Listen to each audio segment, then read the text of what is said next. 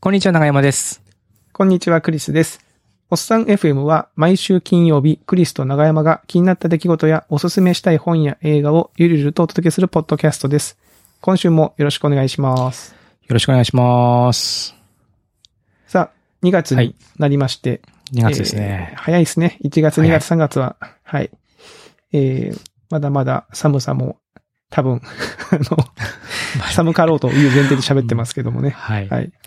えー、2月も早速初週ということでゲストを、うんえー今週来週と、えー呼んでおりますが、なんというかこう、久しぶりの、我々も久し、お話しするのが久しぶりの久、しぶりですね。うん。ねえーゲストでして、結構あの、私的にはこう、えーこの方に決まった時に、あの、お話しするのすごい楽しみだなと思ってですね、あちょっとワクワクして、あ、いいですね。ははいい、。おります。ということで、本日のゲストを紹介したいと思います。えー、Twitter ID がホッチポッチこと、ハテナ ID、えーセカンドライフさんですね。セコンさんです。あよあ、ろどしうくおも。願いしますこんばんよは。ろしくお願いしまよす。ろはいしくお願いします。おうセコンさん来た。はい。セコンさんは、そうはいで。すもうね、知る人ぞ知るという か、えー知る人ぞ知るってのはおかしいのかな。えーまあ、元ハテナ知るで、人ぞ知るはでい。す、ね元ハテナで、私も長山さんも、あ、2000何年ぐらいですかね。多分ね、 8 9ね8 3人一緒に働いてたのが8、9、10の3年間ぐらいかな。ですかねうーん。よくに、覚ハえてテるナなで一緒に。過ごした元同僚ということんでん。ん。そうですね。そもそも僕、ハテナ入ったのはセコンさんからのお誘いですから。そうです、うん長長山さんがなんか前の職場にいるときあそうなんにだなんか、ねそうそうそうメッセンジャーでうんことかって送って、こう長山さんが、や、やばいちょっと今会議中だからやめてよみたいな、そういうところからそうなんねで始まったっていう。本当それに言った古いらあれですよ、僕、僕が今、ビムを使ってるのは、セコンさんですから、の影響ですから。おうマ僕ジっすかだって、あの、も、もともと SIR から転職してきて、あの、クリスさんコード書いてよって言って、おもむろにエクリプスを立ち上げたら、何それって言われ て、あ、すいませんってななって、で、まあ、ビムか EMAX ですよねって、ですよねって言った時に、セコンさんがもうすかさず僕のところに刺さってきて、いや、クリスさん、いいビームのプラグインあるんでって言って、もう丸々とセコンさんのやつをほぼコピペしてくれ て、僕実はそそのまま今でも使ってますから ね、セコンさんのやつ。おビームの設定ビームをの。そうそうそう。あの、あの頃はね、こう、二閥派閥をどちらの派閥にこう行くかっていうのでね、そうね結構社内の、えー社内で割れてたね、こう、勢力い争いやいや、でもありがたかったですね。なんかその、はい。あの、なんていうか、こう、ベンチャーに入って、右も左もわからん僕にすぐにこう、かまっていただいて、すごくね、あの、嬉しかったですよ。はい。いやそんな感じ。懐かしい、懐かしいそ話ん。な、十、十何年前のね。あれがもう十何年前ですもんね。もう、はあ、そうか。はい。うんそんなんですよ。で、なんかそのセコンさんがですね、そうそう、実はですね、今回2月、この2021年2月収録なんですけど、実は結構前にお便りで、あの、おっさん FM 出たいって あ、そうそうそう。言ってくれてたんですよね。うん。一年ぐらい前もう、もうにしたそんな前、ですかそんな前になっちゃうから。そうそう。いや、でもセコンさんを、セコンさん呼びたいねって話はしてたんですよね、長山さんと。してた。うんしてた、でちょっとしてて、ゲストの収録とかも、だいぶなんかこう、感じが分かってきてそう、そうそうそで、また次のゲストどうしようかなって話を、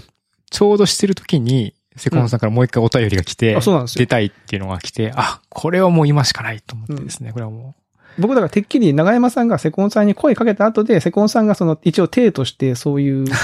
あの、お便り送ったのかなと思ったら、あ実は喋ってませんって言われう、て全あそうな然んです全然ねみた、いなまだな、んそかの、うん、準う備、んその、いつ、めちゃめちゃびっくりあの声かけようって、べん準備してから声かけようかなと思ったら、もう、声かかって、逆にかかってきちゃったから、ね慌てて準備して送ったみたいな感じでしたね。うんセコンさんはちなみに、あの、おっさん FM は聞いていただいてるんですかいや、もう、なんか、おっさん FM、はい。すごい、あの、また後で話をしようと思うんですけど、はい世界一周中におっさん FM よく聞いてて、お、世界一周。でほうほうほうで、それで、その時はすごい聞いてたんですよ。で、その時本当に2回ぐらいおっさん FM 聞いて、一つのエピソードを。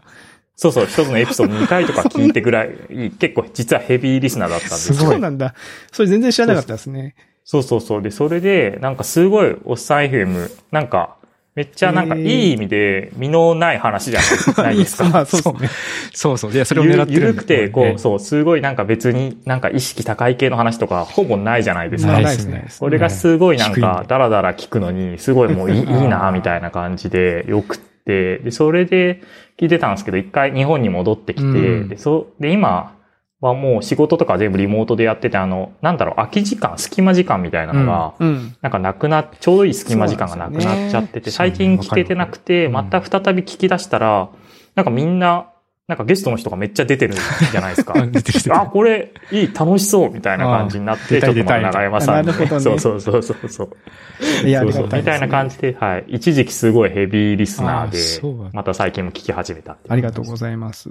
そのね、今ちょっと世界一周って出ましたけど、うんうんセコンさん世界一周に行ってたんですよね。感じ。あ、そうなんですなよ。んかそれがね、ちょっとね、うんうん。あの、聞いてみたいなと思って。うん、ちょうど行き出したのが2019の10月から行って、まあに予定では2年間ぐらいなんかいろいろゆっくりとまえーあ回ってこようかなと思って、世界一周始めたんですよ。で、僕も年齢が今、ちょうどこの間39になって、うんまあ始めた時は38ぐらいだったんですけど、なんかこうね、20ちょっとから働いて、まあ一応60がまで働くとするじゃないですか。そしたらなんか40前後って真ん中ぐらいじゃないですか。確かに折り返し地点でそこね確かに。うん。そうそうそう。で、そこもあって、で、仕事とかってまあ、なんか正直なところなんか、やろうと思えばずっとやれるし、うんなんかやめ時ってあんまないわけじゃないですか。まあいつでもやめ時だし、いつでもやり。すまあ逆にね、続普け通の人はみたいねな、まあ、なんていうのかな。働き続けるのが普通だもんね、どっちかっていうとね。うんそうそうそう。みたいなのがずっと続く中で、なんかこう、節目みたいな感じで、ちょっともっといろいろ世の中見てみたいな、みたいなのがあってう、んあんまりこう僕ってこれをしたいみたいなのがなく、まあ仕事は仕事でって言ってやってたんですけど、結構なんか世界回んの面白そうだなっへてえ思って、まあちょっと前職を退任して、2年間ぐらいかけてちょっとゆっくり巡ってみようかみたいな感じで、いろいろもう家とかも全部処分して家具とかもあ、そういか。ろいろ全2部年間行くから、処分して別にその日本にそうそそううそういう設定なくてもいいのか。いやね、そうなんでいすやよ。ね、ここ、これ今聞いてる人は、もともと仕事、ね、セコンさん仕事もこうやってきて、うん。で、まあ、こう、そういうバイタリティのある人みたいなね、イメージ、もしかしたら持つかもしれないけど、 僕が最初に出会った時のセコンさんって、そのもう、なんていうの超インドア派。いや、そうね。私僕もそう、そう思いますよ。うんその、まあ、一回さ、前のね、ハテナの会社でさ、海外行ってこいって言ってさ、まあ、世の世の見聞をこう見てこいみたいなんでね、アメリカそうアメとリかカにに出行張ったんさだけ、ど送られていったけどさ、もう本当にさ、もうホテルから出られないみたいなさ、そう、2週間ぐらい引きこもってましたからね、もう最初のホテルに。そう。そんな、こへーそんな感じの、セコンさんを知ってるからさ、その、その話を聞いたときにさ、その、えと思って。わかるう。ん。僕もセセセコンさんって俺、ハテナ時代に自分の部屋にこう、うん間接照明とかめっちゃこう置いて、あ、そうそう。自分の部屋はその快適そうにしてたしそうさ、そうそう、いいで、感じにそしこてでた D か、ね、アイドルの DVD 見たりゲームしたりとか さ、ら。うんそういうのがそうそうそうこう、メインな、生きがいみたいなさ、うんそういう感じだったから、それをそう、それ全部こう、なんか整理して、ね外行くんだみたいなのが、そう、僕の中ではすごいギャップでびっくりした話聞いたときに。な、そうですんそう。なんか、まあ仕事の関係で結構なんか中国行ったりとあーか、いろいろなそう国かそとうか行ってかた、行っていたろんなところ、はい、そうかそ行うっかてると、やっぱり文化的なギャップとか得られると、うん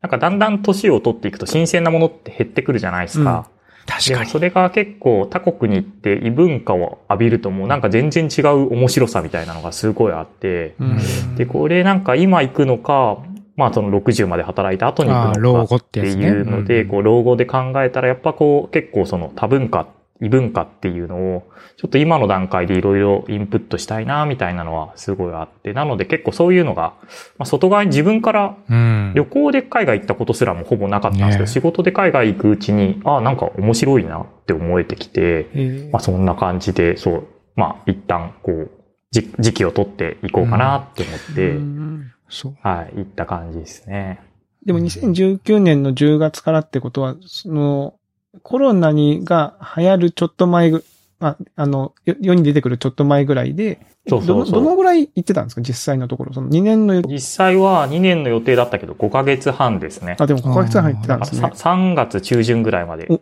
だから日本だと、あれなんかコロナやばくないマジやばくないみたいに徐々になってきた頃うに、んそそっか、緊急事態宣言の前だね。うん。う、海外も移動が制限されちゃうんですよね。そうですよねも次の国行こうと思ったら、そもそも入れないだとあか、ーそういうところが出てきてししまったので、まあちょっと一旦戻るかっていうので戻った感じですね。うん。ちなみにその世界一周自体はもう、セコンさんが自分で、あれですか、こう、あの、行く、次に行く場所とかホテルとかを、こう、一個ずつこう、取っていくタイプの世界一周なんですかそれともなんか、あそうです、そうです。なんかあの、客船とかに乗ってよく行くやつあるじゃないですか。なんか広角ルーズ。うんあいや、あいもううんじね、ゃなく完て、全に行き当たりばったりです。行き当たりばったりが、あ、そうなん大だ。そう、大体もう、そう、次のホテルを、あ、明日行くホテルどこにしようって言って、こう、検索して調べあそうていう予約し感て、みバたいッな。クパッカー的な感じですよ。そうです、日そう記、です。日記がね、すごいあねのあるから、日記読むとわかるけど、本当にあ、ーなんていうの本当バックパッカーな感じ。そうそうそう。だからなんか本当にどこの国に行くとかって、なんか旅行って時期によってしやすいタイミングとしづらいタイミングがあるんですよ。うんううんん例えばアフリカにすごい夏のタイミングに行くとめちゃくちゃ暑くてもう旅行どころじゃないみたいな、そういうのがあるんで、結構この地域には何月から何月ぐらいに行こうみたいなざっくりとした予定だけは決めてたんですけど、うん他は一切決めずに、もうなんか、じゃあ次、どっちの国行くみたいな感じでこう、決めながら動いてたみたいな感じで。そうそんう。な感じで。なんか、う。うんんで、今、行ったのが20カ国ぐらいなんですよ。今回ので5ヶ月半で行けたのが。で、シンガポールから入って、東南アジアうん。 7カ国ぐらいかな回って、ネパール、インド行って、あとは中東ですね。あの、サウジアラビアとかドバイとかあるあたりうんあー言ってた言っを回って、エジプト、トルコあたりでちょっとコロナがあっていうので戻ってきた感じですね。僕もなんか、セコンさんがドバイに行って、あの、なんか有名なやつ、有名な建物とかの写真をどっかにアップしてんのを見た記憶があるなうん。そう、多分インスタかな、そのインスタ頃かなは。そうそう。ああ、そうかそううんか。うんそうそう。そんなことやってましたね。えうんー。でも20、すごいっすね。いや、なんかそ20の翌日のホテルを取ってない感じで回るのがもう僕には信じられないですよ。その、 なんかできない自分には。しかもだって、そうですしかも奥さんと一緒でしうょん。うん、うん、そうそいやあ、それもすそうごいか、な。それもね。う。いや、でももう最近インターネットっていうのがあって、それ使うとなんか、すごい検索するだけでホテルとか出てきちゃうんですいや、よわ。かりますよ。まあね。でも、セコンさん、インターネットを使うためのスマートフォンで、ほら、電気もいるし、あの、電池がなくなったりするともう怖いじゃないですか。あの、スマートフォンも取られたりするかもしれないし、海外に行ったら。そうですね。うん、いや、でもまあ、いけ大る大丈夫でいすけよる。んだ。すごいな。全然多分本当に自由、なんかスマートフォン全盛期以前のそのバックパッカーと比べたらもう圧倒的に楽です、まあ、そっあーまあか。確かにな。うん今のモバイルネットワークってのはやっぱり全然違うってことですね。確かにバックパックで考えたらね、情報量全然違うもんな。うんでまあ、で、電気がないところとかにも泊まったりはしたんですけど、基本まあほとんどの村とかに電気来てるんで、うんなかなかそこまでの村っていうのはな かったんでで。も電気来てるまで行った今、今んだ。逆に電気がないところでも止まったこといがやあもるう。電気ないところ泊まると、まず何が起きるかっていうと、夜トイレに電気がないんですよ。すごいそうだよね。なので、うんもう要するに足をあって入れるともうドボ ンです。いや、マジマジマジ。もう本当真っ暗で全然電気がなくて、それはなんかミャンマーの山奥の寺院に泊まったんですけど、えー本当になん、もう全く夜真っ暗で、みたいな感じ。だから、その充電とかもできないんで、その時はちょっと、モバイルバッテリー多めに持って行ったりとかしながら、やっでもそたりとのかし、て。やっぱそういう環境だと、もうベタな話ですけど、その、夜空がめっちゃ綺麗とかそういうのは普通なんですかあ、そうそうそう、もうめっちゃ綺麗です。いや、うん本当になんかもう、あ、なんか、電気ないだけで、星めちゃくちゃ綺麗だな、みたいうんな、そういう感じで。うんいやそうなんー、だ面白いっす、いろんな国は。いやでもそれ、でも、あれでしたね、その、ね、途中で5ヶ月、途中で終わっちゃいましたけど、でもいいタイミング、良かったですね、その5ヶ月でも行けて。なんかその、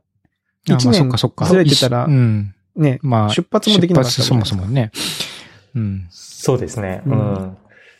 まあだから、まあタイミング的にはね、なんか、あと、あと1年ぐらい早ければよかったな、あ確かにねまあみたいな逆にね、うん1年早かったらもっと回れたのにって感じか。そうまあでも世界旅行はまあ今もあれなんですよ続ける予定ではあってうん今もなので結構その日暮らし的なその日暮らしってまあ家は借りてるんですけどそのま日あなん暮らしかおかしいでしょ別にそうどこかでそうどこかの組織に入ってがっつりやるみたいな感じっていうよりかはあまあ、友達の仕事手伝ったりぐらいの身軽な感感じにしてじるで、そうそう、身軽な感じで、で、なんか世界旅行行けるようになったら、ちょっとまた再開するからねって仕事する人たちには言ってるので、まあそんな感じでうん再開を待ち望みつつ、結構今はソフトウェアエンジニアとして開発をやってる感じですえ、ね。い今バリバリ開発してるんですかやもうバリバリコード書いてる、タイプスクリプト、タイプスクリプト、タイプスクリプトですよ。すごい元気だな元気だなうんいや、なんかコード書くの、ちょっと離れすぎてたんですよね。まあねうん前確も、かに前の仕事でも最後半分ぐらいはもうずっとマネジ経メ営ント。方面のばっかりやってたんで、マイマネジメントやってたんで、コード、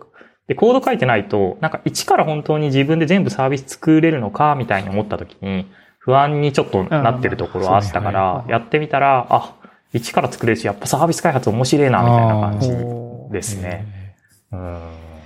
ぱそうそうまあそんな感じいでやー着々と次の世界旅行を狙ってる感じち。なみにその次再開できるとしたらどこ、どこに行く予定なんですかまあでも多分タイミングの、その、まあ季節もあるし、あーまあそう確かまあに。今回旅行再開できるって言っても多分、地域的なところだと思うんですよね。ヨーロッパが行けるようになったはいとはか、いはい南ありそう南米が行けるようになったとか、多分その、ね、国と地域がセットになってなんで、その、どこからっていうのがいきなりバンって解放されるんじゃなくて、きっとなんか僕のイメージだとその世界一周ってこう、せ戦場にこう、なんだろうな。こう、うん。ひと一筆書き的な感じでこうぐるっと回っていくのかと思ったけど、別にそういうわけじゃないですよね。その世界のいろんな国をとりあえず回っていくぞっていうイメあージで。基本は多分一筆書き的なんですけど、多分次の再開の時に本当に一筆書きできるタイミングを待っていたら、もっともっとうん先そうかにねそう。なりそ行うけだるなところっていうのがんだから逆に例えば先にアメリカ行ってっていうのもあるかもしれないし。そうそうなるほそどう、ねそういう感じってこですね。うとですよねなるほどねん。だからぐるっと一周ではなくなるけど、まあ、ちょっと行きたかった地域とか文化圏に行ってみたいな、みたいなのは。うん。いやありありますね。いやね、その、セコンさん世界一周行く前に連絡くれて、京都行くるからうん会いましょうって言って、で、うんあ、会って話したら、そこで初めて、いや、あの、明日から、明日関空から出発して世界一周行く行くんだ って話をされて、そういうタイミングだったそのう、ええー、みたいな感じでそうだね。なんんか別に世界一周行くなんて、全くそういう前振りなく、特になんかね普通になんか、りょとか普通 に奥さんと一緒に関西旅行来てんのかなと思って、そうそうう、ん長山さんに、ちょうど京都いるんで、なんか時間あったら会いませんかみたいそうに。おーおーめっちゃ久しぶりだし、会いたいから会おう会おうって言って、お店予約して会ったら、いや、実は あ、そうい明う日から感じだったんですね。マジで。いそうや、でうもうその時ね、その、まあ、いつ世界が自由に、じ今みたいに自由に行き来できるかなんてわかんないって話を、その時にやっぱしてて、うん。今はもうもう覚えてんですよ。で、その後に、こういうね、あの、コロナの流行がなったから、なんかあの時そのセコンさんが言ってたことが僕の中でかなり象徴的な、なんか覚えてて、うん。うん、なんでもし僕がまたね、あの、世界行き来できるようになったら、もう絶対僕も海外行こうかなっていう気持ちにになってますね。その行けるってなったら。へーうん。わかんないなーって本当にそう思った。観光とかはね、本当になんか平和産業なんで、世の中が平和なタイミングっていうのが、ここね、まあ日本から見た時の平和なタイミングって2、30年はすごい平和でしたけど、いつね、うんまた何うかん。、そうそうそまあ今も異常事態でしょうし、んまた何かで行けなくなるっていうのは全然あるから、なんか行けるタイミングでっていうのはありますよね。う。うん。いいね世界一周か。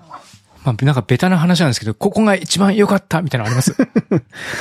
に。あ一まだ番途中良だかけった今までその。でもね、はいなんかね、良かった、ベクトルがいくつもあるじゃないですか。そうです自よ然そうがそう良そうかったとか、文化が良かったとかう。ん。一番印象的だったって いうとそうこそう。ろだと、うん印象。サウジアアラビアが印象的で、ササウジアラビアって、あの、イスラムの戒律が一番世界でトップレベルに厳しい国なんですよね。うんうんうんだからすごくイスラムのその、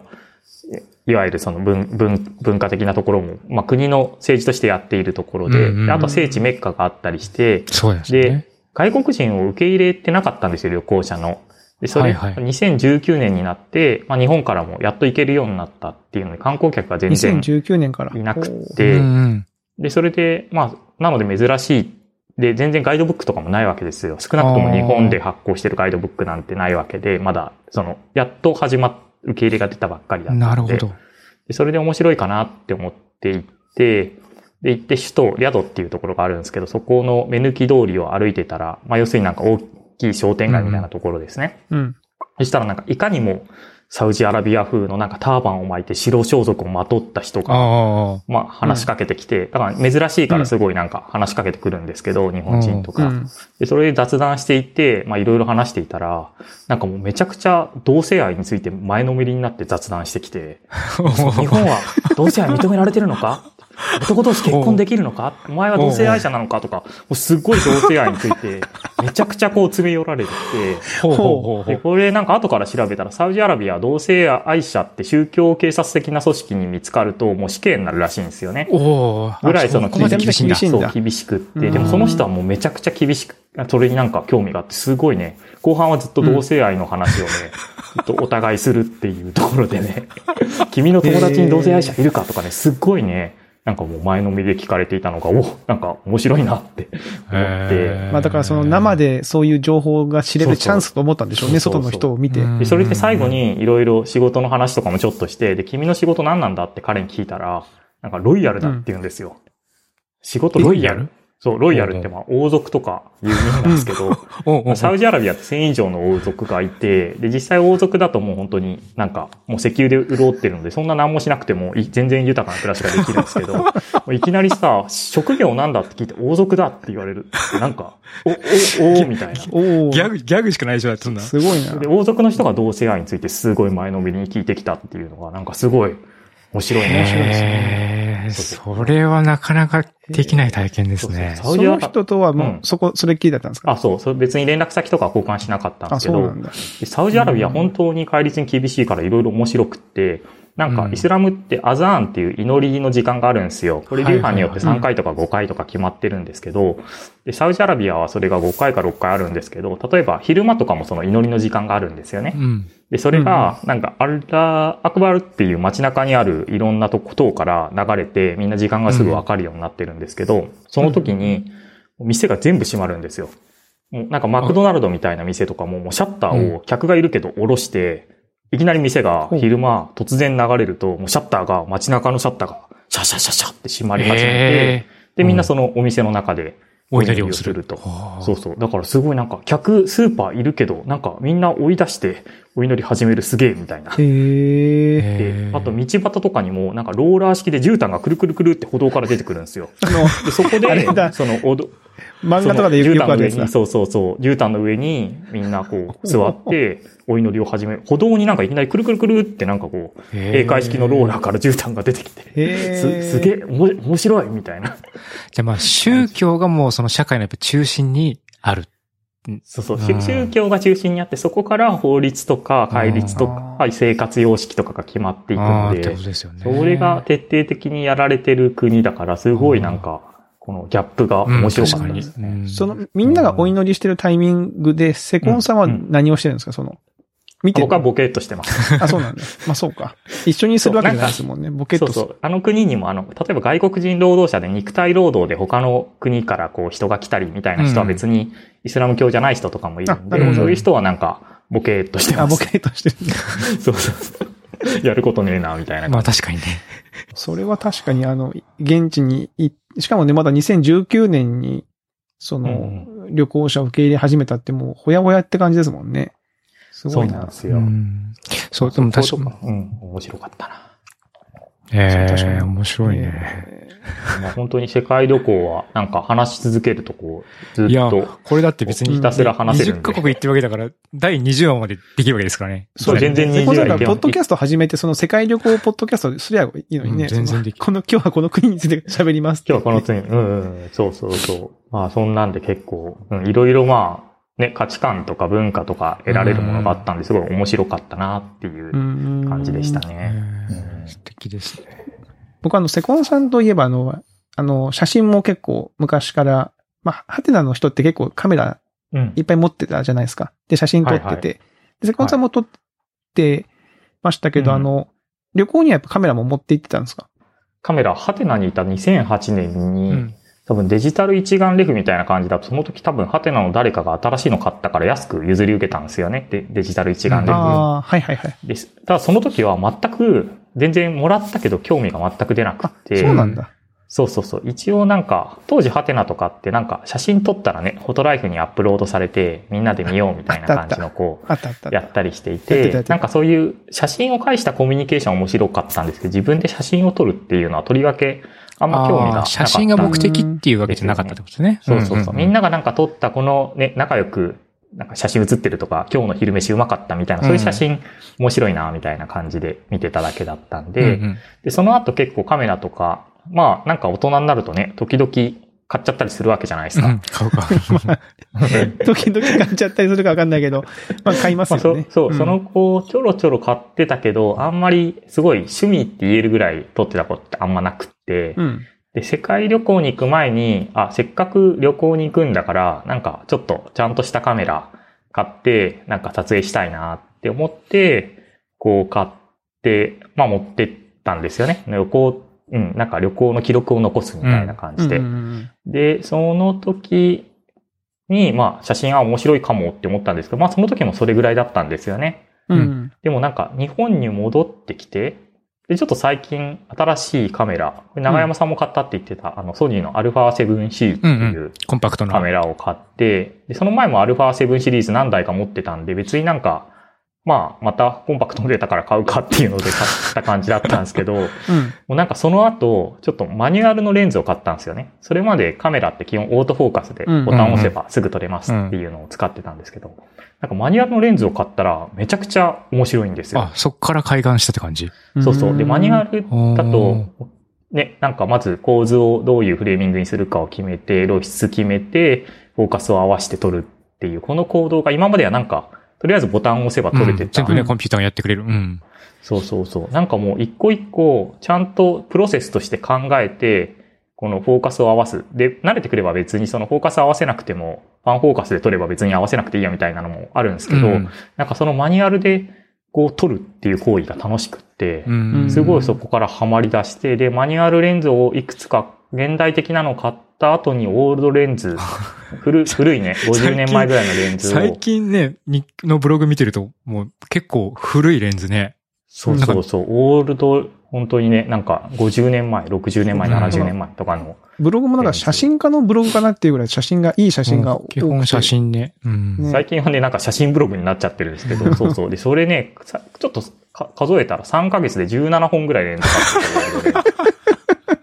これはなかなか沼だなこれなかなかですね。あでも このオールドレンズ、いいところが、なんか基本、昔すごい大ヒットした機種だから山ほどレンズがあるんですよ。あだからなんか本当に流通は結構してるから、そんなに高くないのかなそうそうそう。んんんに2000円とか5000円とあー、かそういうので買えちゃうと。でそうするとなんか、まあ、飲み会1回分ぐらいじゃないですか。うんうん。 5000 5000円飲み会みたいな。そうそう。で、そうすると、あ、ちょっとこれ気になるどんな感じだろうって言って買っちゃうっていうので、ついね、買いすぎてしまって。なるほど。しかもまあ飲み会はね、出てっきりだけど、レンズだったらまあ一応売ろうと思ったら、 出た。そうそうレンズ買う、レンズ買う人の上等手、文句 でしょ、それの。そう、資産そうだそかう、ら、あれ基は。本、基本そう、中古で50年前のレンズって基本買っても資産価値下がんないんですよ。5000円で買ったものは今5000円で売れるわけなんですよ、ほぼ。あなんで、なるほどね。そうそう、メル、メルカリとかそういうのが今あるんで、で、なので結構それでバンバンバンバン買っていったら、まあ本当にレンズごとにいろいろちょっと違うんですよね、やっぱり。うんうんみたいなのが楽しくって楽しくって、最近は、あ、これが沼ってやつか。こ うズブズブとハマってってる感じです。めっちゃ沼ってますね。うんそうそううんいやでもカメラ本当に最近はもう構造とかもどんどん楽しくなってきちゃって、最近はいろいろバラスキットとか買って、レンズをバラして清掃したりとそうそか、うブログに内なん部か構造とか。めっちゃ分解して掃除してるやんと思って。そうそうそう。いや、すごい楽しいなって思って。あ、でも、こう、なんか、ちょっとカメラを、の話をすると、うんなんか、やっぱりこう、α7C ってフルフレームっていうフルサイズ、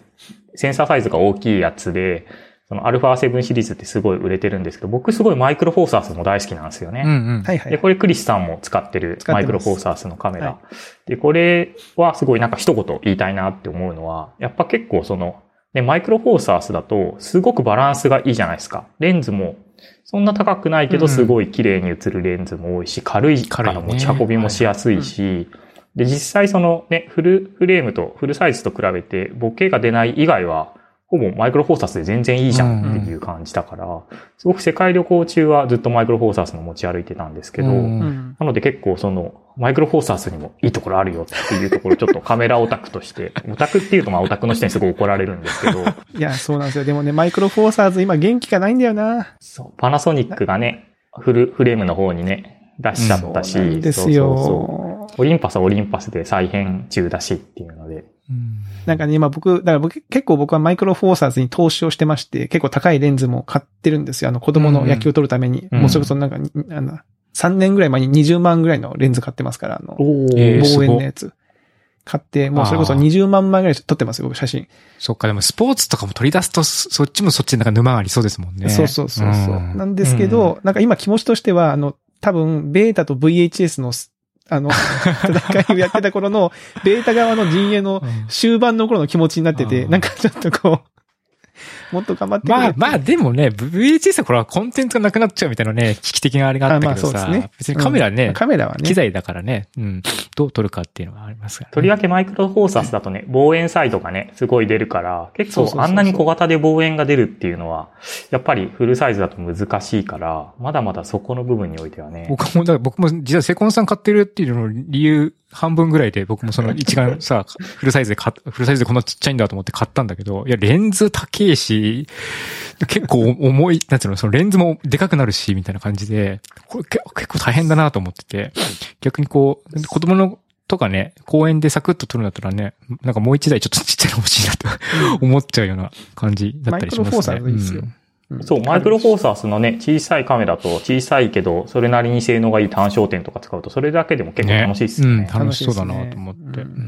うんうんそうそう。なんでまあ、なんか、でもカメラ面白いなって思ったのは、本当にね、カメラ使って十数年経つけど、今ハマるかみたいな、このハマりっぷりが、その初期にハマるとかじゃないんですよ。そうですね、確かに。買ったばっかりでね、もうお金も出し、たくさん出したからめっちゃハマる、ハマるっていうか、じ自らハマりに行くっていうのはわかるんだけど、うん。そうなんですよ。買って十数今み年たい経なって、今しかもこのタイミングで、うん。マニュアルでみたいなね。そうそうそう。うんそれがね、なんか、何かきっかけって面白いなっていうのを、ち確かょにっと思った感じですね。まあでも、セコンさんの話を聞いてれば、そのプロセスをちゃんと理解、ね、そのセコンさんのそあーの性格もそうかもしれないやっぱりエンジけニどアリ、ング的なアプローチが、そうそうそうこそうう、しっくりきたんですかね。なんか、でも、うん、知り合いのエンジニアでも、まあ釣りにハマってるエンジニアとかいるんですけど、はいはいはい。その人と釣りの話をすると、すごいやっぱり釣りのなんかその道具、なんで魚は食らいつくのかとか、あめっちゃそういうなん構なんだ造ろうみたいなね構造理解からう、なぜっていうところから、あとはスキルの自分の上達具合がわかるみたいな、そういうなんかいろんな要素が組み合わさっあてーぐさっとはまったみたいなんで、僕もカメラにおいてはなんかかなりそういう感じだなっていう気はしてますね。うんいや、にしてもセコンさんの写真、いい写真が多いから、やっぱ、すご、ななんていうんですかその単単純にその構造を理解してうんぬんに加えてね、こう、こういう写真を撮りたいっていう、その、あれうがんあっていいなと思って見てあおりりがまとうごすざいねます。。もう今はもう全然質より量だと思って、こう一日数百枚毎日撮りながあやらっ。ぱやっぱいや、でもやっぱそれだって言いますよね。そのい、うん。社会うを、んシャッターを押した回数が。わかうる。ん。え長山さんだってクリスさんだってね、長山さんはあの、えっ、と、プロセッシングで公開したりとか、クリスさんは動画ね、作ってやったりとか、やっぱこう、形にして出さないとなかなか、そうですね、身ね。にならないな、みたいなのがありますようんそうっすね。特に最初は回数で、うんうん。うんうん自分の、なんていうのかねやっていこうという感自じです分ねのトーンとか好きな、自分の好きなものが分かるためには、まず回数やってみないと分かんないみたいなのもありますよね。そうそうそう、うん本当にね、なんか最初って知識がないから何が好きかって全然わかんないんそうそうそうですそうよねうん。でそれを多分何度も繰り返していくうちに、うん、あ、俺が好きなのって、こういう構図なんだみたいな。うんそうそうそうこ。ういう。そう、結構プロセッシングとか、全然ジャンル違うけど、結構そうかもしれないなって思いますね。うん自分でずっと作ってて、なんかしっくりくるものと、そうじゃないものみたいなやっぱある、あるからな。うん。うんいや、ぜひともちょっと、この、楽しみにしてますよ。この写真にねもそ、そうだし、世界に旅行また復活して、さっきのあの、なんか各国の話面白そうなんで、またちょっとね、聞かせてほしいなとか、そうですねちょっとまた時間をうん、はい。い。また何か機会があればぜひ、はい。はい。というところで、初回のですね、いい時間になったので、いや、話尽きないですね。つけないですね。 話がつきない。なんかちょっとずっと聞いてた気がしますけども、うんはい、はい本日のおっさん FM は、えーここまでとさせていただこうと思います。はい。えー来週も引き続き、セコンさんに登場いただきます。えーでは、えー皆さんまた来週お会いしましょう。さようなら。さよならさ。ようなら。